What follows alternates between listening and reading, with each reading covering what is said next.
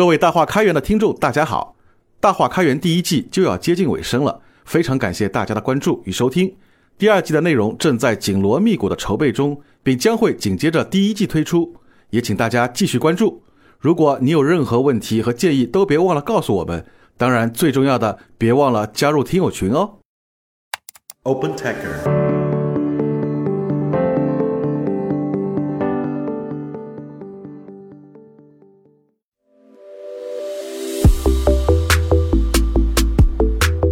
大家好，欢迎收听本期的大话开源，我是主持人明爱。这是一档由 Open Taker 发起的访谈节目，旨在沉淀开源人的所思所行，力求摸索出有趣、有料、有品的开源武林秘籍。每一期对话，我们会邀请身经百战的开源老兵或冉冉升起的开源之星，来分享他们的前沿洞察、防坑指南以及鲜为人知的走心故事。在这里，不管您是开源发烧友，还是门外驻足观望的好奇宝宝，都可以汲取与开源相关的更多心法与招数。还在等什么？一起来听听今天的江湖对谈吧！今天真的是非常开心，终于请到了我们榜样级的女性开源人 Emily。呃，同时因为今天正好是三月七号女神节这一天，所以就非常巧。然后我们也希望将今天的这一期内容送给所有女性同胞以及支持女性的男性伙伴们，大家一起开心开源，一起加油。然后在请 Emily 出场之前，容我先小小的铺垫一下一个 context 信息。有一个非常小的细节，他是带着稿子来的，然后我当场就惊讶或者说惊喜到不行，准备的如此之细的，可能他是迄今为止唯一一位。虽然说各位受访的大咖，大家的风格不太一样，那有一些他就是更加擅长也。很喜欢 improvise，啊，就是临场发挥型。那还有一些，他是看过你的那个问题提纲之后，知道自己大概讲一些什么，理理思路就好了。但是 Emily 是真的，就是整个准备的态度啊、热程度等等，真的是会让你由衷的佩服。行，那我们就还是直接把女神给请上场吧。哎，大家好，我叫陈阳啊，大家也叫我 Emily。我现在是开源社的理事啊，也是开源社联合创始人。Emily，我知道你参与开源的时间确实已经算蛮长了，请你分享一下在社区运营这一块有哪一些心得，或者说就是你有观察其他不同的开源社区，他们有哪些 best practice 是值得大家去学习借鉴的。呃，其实讲到了社区的运营心得，其实刚刚其实讲到了，就是我参与的像 GNOME 社区、像 GNOME 基金会，然后以及像开源社，其实都是很多年，是十年，像开源社是七年以上的这样的一个参与。其实开源的运营的心得不仅适用于，就是像类似于像开源社这样的一个组织，其实适用于任何一个组织。然后呢，其实简单归纳哈，就是我们经常会讲，就是开源社区运营的道法术器。比如说道是什么？其实道其实就是说这个 purpose，就是我们成立它的初衷是什么？这个初心是什么？就是我讲的，就比如说这个宗旨，这个宗旨，它如果定出来说五年、十年它都不变，那就说明你的道是根基是很扎实的。那其实像就是比如说，如果我们去讲开源社的道的话呢，它其实就是说我就是要啊桥接东西，我就是要立足中国，我要放眼世界，然后我要帮助中国成为这个全球开源社区的一个引领者。那它的这个道呢，被大家所所理解，然后自然而然就会把人会聚集在一起。那法是什么呢？法其实就是说是 principle principle 就是原则。那你在定一个组织的时候，就 principle 你也可以理解为 open source governance 的一些规则。比如说 Apache 它的它的道就是 Apache Way，Apache Way 有它一整套的，比如说像这种 Apache governance 的一个 model。那其实开源社当时我们在定的时候，我们也写了就是开源社的这个准则。然后同时我们基于这样的准则，我们也衍生出来，就是比如像。开源者宣言，像这样的一些 principle，然后他就会把宗旨，因为宗旨其实是很简单的一个核心，但但是我把它阐述出来，就说我们应该怎么样的去管理，我们应该怎么样的去选举，我们应该怎么样的去表达我们的意见，我们应该怎么样共同的去共事，我们怎么去贡献。他描述了这种 open source governance model。那再往下呢，其实就讲到这个术。那术是什么呢？就是说，呃，术其实就是我要做一件事情，我必须要经过的这些，啊。规则也好，或者说我必须要去做的这些部门也好，那从任何一个机构，就是比如说，尤其像开源的，不管你是呃基金会，不管你是联盟，不管你是一家公司，你都需要各个职能部门。那么我们就会看到，就说你可能这样的一个职能部门，我们就以开源社为例子，你就会有像理事会，理事会下面呢就会有这样执行的这种工作组，那工作组就会有小组长，那么下面就会有类似像公司里边设的各种各样的这个职能部门，就会有财务的，有这个法律的，然后有这个媒体的，啊，然后有这个活动的，然后有线上线下的，然后这些其实是职能部门，然后当然就说，呃，你会有自己特定的一些，比如说我们会有这个。呃，像这种我们叫顾问委员会哈，会聚集很多的这样的一些专家。然后那这些东西呢，其实我们就是说叫呃术，就说我们术就是东西，让这个东西能够运营起来。那最后呢，我们就讲这道法术器，我们最后讲一个器。那器就是说 product。那么刚刚我们讲的东西，很多东西是很 soft 很软的东西。那气呢，它是一个很硬的东西。那很硬的东西就是说它在上面的项目，它在上面的这些技术。那所以就说一个社区它一定会有，就是说它很。很核心的、很干货的东西，那就是说它的项目、它的产品。那么道法术器其实适用于任何一个开源社区，但道法术器它最终的核心是什么呢？就是其实我理解哈，就是说 community is people。对，所以其实说一个社区里边，尤其是像开源的社区，它最重要的就是人。那有人在我什么事情我都可以去做。然后没有人了，这个社区就散了。所以，所以 community is people，我觉得是整个开源社区运营的很核心。然后你通过道法术器，然后把它这个开源社区运转起来。那开源社从一四年发展到现在，其实也有七年多的一个时间了嘛，做的越来越好，这是大家有目共睹的一个成绩。那如果说他是你的小孩，你希望他未来长成什么模样呢？分享一下你对于开源社未来发展的一个期待。对，其实很多人都很好奇，说开源社发展到现在这个阶段，你未来往哪个方向走？其实我也一直在思考，因为其实现在应该是开源最好的年代。然后，那你其实是，或者是说你开源和商业接触的最紧的时候，那我是要往，比如说基金会的这个方向去走，那我是要往更商业的方向去走，我是要往更这种产品的这种方向去走。其实我也在说，我怎么样去思考。那其实还有一种呢，其实这个思考我现在也没有答案。就是就其实我们就把一个开源社我们当做自己的一个孩子，我们是说我们要给他设定很多的目标，让他去读很多的书，让他去考名校，让他一步一步的登堂入室，还是说我就把这个孩子交给他自己，让他自由的去成长？其实我现在没有答案，我我我我也希望能够跟朋友们进行探讨。就是其实我在想，与其就说我们给他设定好规划，说哎这是最好的方法，我们通过比如说商业能够帮你加速，我们通过各种模式能够让你 scale，那还是说？你就做你想做的事情，然后你就做你自己想做、想想要去发展的这个方向哈。其实，其实有一次我也跟就是开源社的理事，就是其实我们也经常，比如说在北京或者在上海，我们经常会通过喝啤酒、吃烤串这种方式在一起聊。其实，如果说如果把开源社当做我们自己的孩子的话，我可能会选择让他自由的去发展。然后，那其实讲到发展的话，我们也会说，我们并不是没有目标的去发展。当时其实我们我记得有一次是在上海的一个。烤串店里边讲到这个话题的时候，当时就提出来说我们要做开源社一百年。当时提出来这个想法的时候，就每个人都觉得很震撼，并且为这个想法我就很激动。而且我们相信一定会有这一天，就是你要相信它有，它一定就会，我们会愿意看到它实现的那一天。那你本身对开源是怎么看的呢？你是否也觉得它是一种哲学，或者说是有某种魔力在诱惑着你？我觉得，我觉得开源都是啊，就是你讲的，就是开源不仅仅是代码，它也不仅仅是技术，不仅仅是项目，它也不仅仅是社区，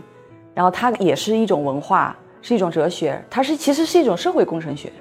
就它其实是综合了很多的这种因素，然后它所就为什么他觉得它好玩？你玩技术的，你有技术可以去玩，然后你玩社区的，有社区在那里，然后你讨论哲学，你讨论文化，然后你有很多的这种文化在里边。甚至很多人就就觉得开源是一种信仰。其实开源它，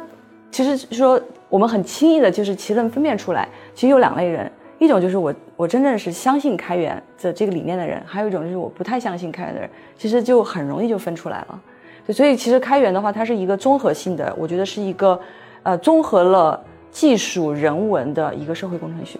那你觉得开源对于整个 IT 行业或者说我们日常生活有着怎样子的影响呢？开源对于 IT 行业的影响是，呃，毋庸置疑，而且这个影响渗透就是越来越多。就比如说，它其实生活渗透在我们的方方面面。就比如说，你就说从任何一个用户来说，我可能拿起手机，我用的就是一个基于开源的操作系统的手机。我可能我在上网，我的浏览器就是一个开源的浏览器。然后我现在可能正在就是看某一个视频，我在用云上的某一个服务，它的底层可能在云上，它跑的可能是一个 Linux。就所以它其实从用户的角度来说，我们今天这个屋子里边可能就有很多开源的技术或者开源的软件在里边。那从我们去做企业，或者是说我们去做呃我们去做一套方案的时候，那开源的技术方案其实在那个地方就已经。准备好了，它随时被你去使用。那尤其像我之前我在微软去做这个呃云计算，然后那我知道像像 Air 这样的一个就是云计算，它上面跑十台虚拟机的话，可能有五台其实都是呃 Linux。所以说我们不管是从用户的角度，从企业的角度，从技术的角度，就开源已经渗透在我们生活的每个角落，只是你还意识不到。甚至包括你在过坐地铁的时候，比如说你在坐北京的地铁。然后从你刷卡，然后到过过闸机，后面那一整套其实可能都是开源软件在支持的。那在你看来，目前国内的开源生态是怎样子的一种风气呢？我觉得开源在中国的这是最好的时代。呃，如果是比较起十几年前哈，就是我我其实我是一个从时间的这个维度上，我我很明是清晰的看到这样的一个历程。然后那一开始的话，我就用几个几个角度吧，就是说。呃，从最早的时候就是中国参与开源，那那个时候因为我是在像丧这样的一个外企，所以我才有机会接触到开源。但中国当时其实开源的文化其实是大家其实并不了解的，所以当时更多的时候就说我们是从，呃，开源就中国做开源的话是从开源的这种使用和跟随。那其实你到今天来说，我们已经看到，就是中国其实成为很多时候已经是开源的主战场，它已经成为开源的一些 leader。我可以举几个数据哈，你看像这个二零一五年，当我们在开源社第一次和 Apache 去举办 Apache Roadshow 在北京然后去举办的时候，当时就只有一个啊孵化的这个 Apache 的里边的项目叫麒麟，但是到二零二一年今天为止，我们已经有二十二个 Apache 孵化的这个项目了。然后在中国的这个 Top 十的。这个上榜的 GitHub 上的这个开源项目里边，其中有六个都是来自 Apache 孵化的这个项目，所以其实你会看到这个趋势，就是中国的这个这个项目也好，这个人也好，这些专家也好，他们参与这个国际社区，他们越来越密集，然后他们能力越来越强，而且很多项目就是中国原生，他自己原创的，他正在起到这样的一个引领的这样的一个角色。这只是仅仅是从 Apache 我们比接触比较多的这样一个社区看到一个例子，那我还会看到。就是更多的像这个像 Linux 在中国的这种蓬勃发展，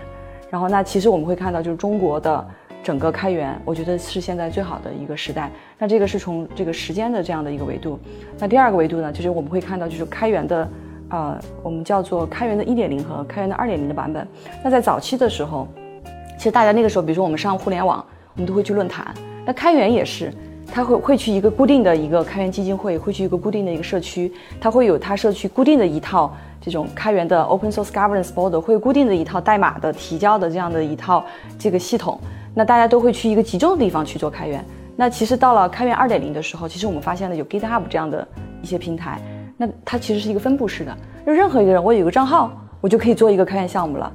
那这个平台对他来说，其实它是一个分布式的一个开源，所以我我会看到，就开源其实从集中式，然后走向了分布式。然后第三个呢，就我观察到的话，就开源是，我我我喜欢用一个词哈，就是从，就说以前特别小众，然后到现在我们叫出圈儿。那以前小众就是早在十几年前吧，当时我去参源参与开源的话，那个时候开源就等于 Linux，那个时候就是 Open Source 就等于 Linux，就是我们那个时候去去开源，我经常还去东直门儿。某个地下的一个小酒吧，然后还在地下一层，然后每一个月的每个周二的星期二的晚上，然后我们大家会去那个小酒吧，然后会去聚会。那聚会的话呢，就会去分享，就是 Linux 用户组织会分享他们的一些 topic。其实，在那边那里边，其实碰到了非常多的，就是那个年代就是开源的一些先行者。其实后面也证明，其实他们后来都都会变成就各个行业的一些一些领袖吧。然后那那个时候你会发现，我们会去地下的一个地方。然后人还不多，然后去做一件觉得自己是一件非常小众的一个事情。到现在开源已经出圈了，就是比如说像，比如说你会看到现在开源在高校、在各个政府，然后在呃各个这个企业里边，它被大家都都都所接受、所认同。所以我们会看到，就是从小众到出圈。然后还有一个呃另外一个角度呢，其实呃也可以看到，就是开源逐渐从个人然后往生态发展。就是你如果在十几年前你去看开源的话，你更多的接触到是什么呢？用户组，那个时候就是什么什么 interest of group，对吧？我们更多的是谈用户组，用户组把大家聚集起来。但现在今天我们听到最多的是什么？我们今天听到的是联盟，是基金会，是联合体。我们听我们听到听到很多就是开源的什么共创，就是开源的企业、开源的技术。所以你会看到，就是从以前往个人的这样的一个参与的这样的一个风格，逐渐的变成了，就说哎，我更加。偏向于生态了，所以说从过去就是中国在整个开源的历程当中，我从时间的维度我已经观察到，其实有这样的一些维度的一些变化。当然，就是最后的结论了，就是还是那句话，就是现在是中国开源最好的年代。您现在收听的是大话开源访谈节目，欢迎关注、留言并分享给身边的小伙伴哦。添加小助手微信 open_techer 零零七，即刻加入听友群。快来遇见更多同道中人。那你觉得在哪些方面我们是需要去向国外的开源伙伴们呃学习取经的？首先就是我觉得就是我们不会去谈中国的开源，就开源一定是全世界的。就是他在定义他整个这个就是整个开源分享的这种 license 的时候，或者说他的这种精髓，或者它协作的模式，他从来就是无国界的。所以说，就是我们在定义开源是全球。全球化的一个运动的时候呢，就当然我们会会去做学习了，当然我们会去说，呃，帮助更好的帮助到中国的一些开源的项目或者开源项社区更好的去融入。但我觉得一开始就是有这样的一个思维，就是说如果你要去做一件事情，你就是要说我就是不是只做中国的开源，而是说我要做一个国际化的一个开源。我觉得有了这样的一个思维之后呢，剩下的其实就是你要去实现它的各个各种各样的路径，或者说各种各样的方法。那各种各样的方法就是，比如说我举个例子哈。就是其实一个很优秀的一个呃开源软件，我们看到它有个共同点，就是说它的国际化做的特别好，它的文档、它的中文、英文，就甚至有很多人会帮助它翻译到更多的这种其他的语言，它一定会文档会写的特别好。当然这些都是你去做这种优秀开源软件，你必须要去的，它有 checklist，对你就按照这个 checklist 去做。但所以我觉得最最重要的还是就是那个 mindset，就是我去做这个东西，我我认为开源就是全世界的。我们再来聊聊您个人的经历和故事，好，就是我我有看到你之前是有获得 Gloom 每年那个最高荣誉奖，就是那条呃 Thank you pants，谢谢你裤子。然后我自己因为也有在国外待过，我知道就是国外。不管是任何一种大会，或者说学校机构什么的，如果他给到你某种奖项，是真的是就是认可你在那方面做的成就，所以在这一点上面，我真的是打心底里非常佩服的。如果让你用三个关键词来形容自己的话，你会挑哪三个呢？因为我名字里边我叫陈阳，所以我我挺喜欢阳光这个词的，就是我觉得阳光它表达了一种正面的一个态度。就我经常会说，就是比如说我会说管教，我会正面管教。然后比如说我看见一个杯子，我会说，哎，这个杯子不是半杯水没了，而是说它还有半杯水。对，所以我觉得我是一个很阳光的。我的第一个词是阳光吧，然后第二个词我觉得是独立。那其实就好像我最开始一早去做开源的这样的一个事情的时候，其实有的时候你会发现你没有人跟在你后面，你就是一个人。其实我那个时候经常会，我我会一个人去印度去办一个大会，然后我会一个人。就是凌晨四点下飞机，然后到印度，然后去去去去做相应的这种就是大会的这些筹办吧。然后就是说你参与到这样的一个格隆基金会的时候，你其实有时候你也发现，哎，其实你也是一个人去参与。但是后来慢慢的人会越来越多。但是我觉得就是最早的那种就是独立的这种，就是敢于或者说我我我比较有勇气吧，就是说我不太害怕。然后我也享受这种孤独，然后我也坚持说，哎，这个认定是我想要去做的。那即使是我一个人，然后我也愿意坚持走下去。我觉得独立的这种思考，或者说独立的去追追寻自己想要的东西，我觉得这个是第二个词。然后第三个词呢，我觉得是从零到一，就是其实你发现我做的很多的事情，其实都是别人没有走过的路。就是如果是一件别人已经做过的事情，我可能觉得，哎，这已经别人已经做过了，可能没有那么感兴趣。但是如果是一个全新东西摆在这儿，没有任何人去走过。我觉得我很愿意去试一下。其实包括像我自己，不管是说做 GNOME Asia，做开源社，其实都是从零到一去做一件事情。甚至包括我自己在微软的这种工作哈，其实也是说我在微软内部也是从零到一，然后去做，比如说像当时在微软做的开源的这样的一个部门，然后以及包括在微软做 AI，其实都是从零到一去做。所以我觉得从零到一，从无中生有吧，然后是我呃，我觉得比较适合我的第三个词。我知道你平常整个工作也是非常快节奏的，那很想知道说你是怎么去平衡工作和生活，或者说就是工作上面有哪些高效的一些习惯可以分享给大家？就是更好的工作或者说更好的生活，其实你我觉得就是叫就是 work hard play harder，就是你想要更好的去工作去生活，你要玩得更好。所以说就所以其实我会建议大家就是。啊，玩的时候尽情的玩，因为其实我经常会说一句话，我说青春就是用来浪费的，就你只有经历过快乐的青春，你才会发现你的工作其实工作起来才会更聚焦。所以就是像我自己的话，我的建议是说，呃，与其是说我们休息的话呢，有两种，一种是比较轻松的休息，一种是积极的休息。那比较积极的休息的话呢，就是你比较主动的，比如说去运动，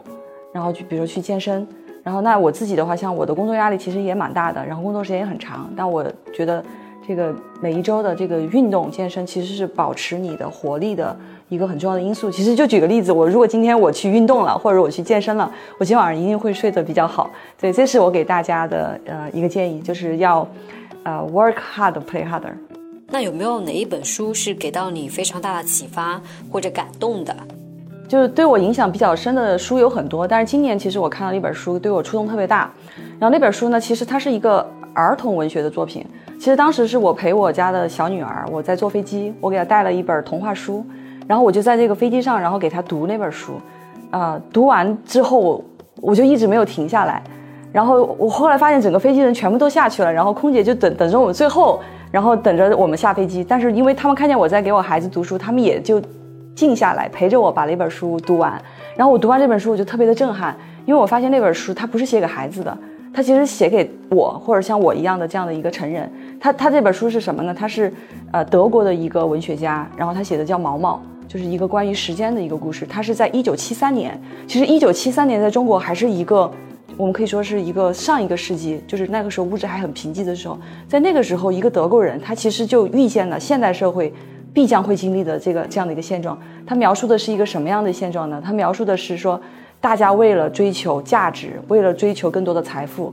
他们把自己的时间缩短了，他们没有时间去停下来，去享受时间本身给他们带来的这样的一些感受，而是忙碌的去赚钱也好，去工作也好，他们没有时间去停下来陪小孩，跟他们聊天，去听他们在想什么。我看当时我在飞机上看这本书的时候，我就特别的震撼。然后其实我当时就停下来在想，就是说，其实他讲的是我自己，就是他讲的是说，我们现在的人太忙了，我们太想把自己的时间投入到一件事情上，我们太想太快的把这件事情做完，我们很想看到这件事情做完给来的效果，但是其实我们忘了我们为什么去工作，我们忘了说我们工作的目的是为了什么，我们工作的目的其实不是就是为了让我们心爱的小孩可以过得更幸福嘛？但是其实如果我们没有时间去陪他们，他们其实。根本就感受不到我们给他的幸福，所以这也是我自己啊，最近今年吧，我觉得这是一本写给我的一个童话，也是给我的一个警示，就说其实我们要，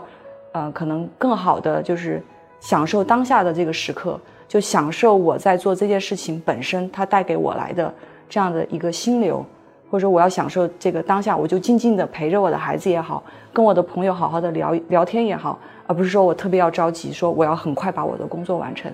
因为生活的价值不仅仅是工作，那回头我也把这本书找来看看。最后一个问题啊，在工作之余，你一般还喜欢干些什么？我业余时间其实不是没有特别多，然后但如果我有时间的话呢，我会就是我会陪小孩，然后呃，我觉得陪着他们去成长，其实你自己就在成长。然后第二个呢，就是如果有时间的话，我一定会想要好好的读一本书。就其实我如果在出差的话，我其实挺享受出差的时候一个人。我就找一个书店，我就把自己放进去，一整天在里边去看书，就这种很孤独的这种读书的感觉，其实是蛮享受的。然后第三个就是我我特别想做的就是运动或者说跑步。呃，其实我今年我我觉得我做的特别有意义的一件事情就是说，呃，我做了一个开源的黑客马拉松的跑步，是真正的跑马拉松。当时我们是在一个呃一个大会上，一个大会之后，然后第二天我们就发起一场这个在奥森的一个马拉松活动，然后是由开源的小伙伴们大家一起来跑。然后我们发现，就是，呃，就是真正的这个开源的黑客去跑马拉松，它不仅是说我要去编程马拉松，而是说我们要把这个运动的这样的一种很健康、很阳光的这样的一种方式和开源的这种方式结合起来，让开源其实就是更加的生活化，然后让这个我们的工作更加的健康，然后让这种积极的这种心态，然后其实变成你在开源这种工作参与当中的一种很自然的一种一种状态。所以就说，其实我我也在想，就是未来的话呢，就是我们的比如说开源的大会可能会有一种标准模式，就是我们开完会之后，然后再来一场马拉松。这个想法赞，让黑客真马拉松成为常态，大家一起努力。然后也谢谢 Emily 今天的分享，确实干货多多。不管是说在开源运营这一块的道法术器，以及像是在生活当中，我们需要去提醒我们要珍惜每一次眼前，不要浪费每一个当下。确实都能够给到我们以启发、以思考。最后还是想要再次夸夸 Emily，因为她真的是那种行动力非常强，呃，说到做到的。如果她答应你某一件事情，那她肯定是会给你一个回应，不管是说那件事情能不能够落实。那我觉得这真的是职场必不可少，但是又给很多人忽略的一种职场的好习惯。也希望大家呃能够从今天的分享当中汲取你们所需要的营养。那我们下期再会啦。谢谢大家。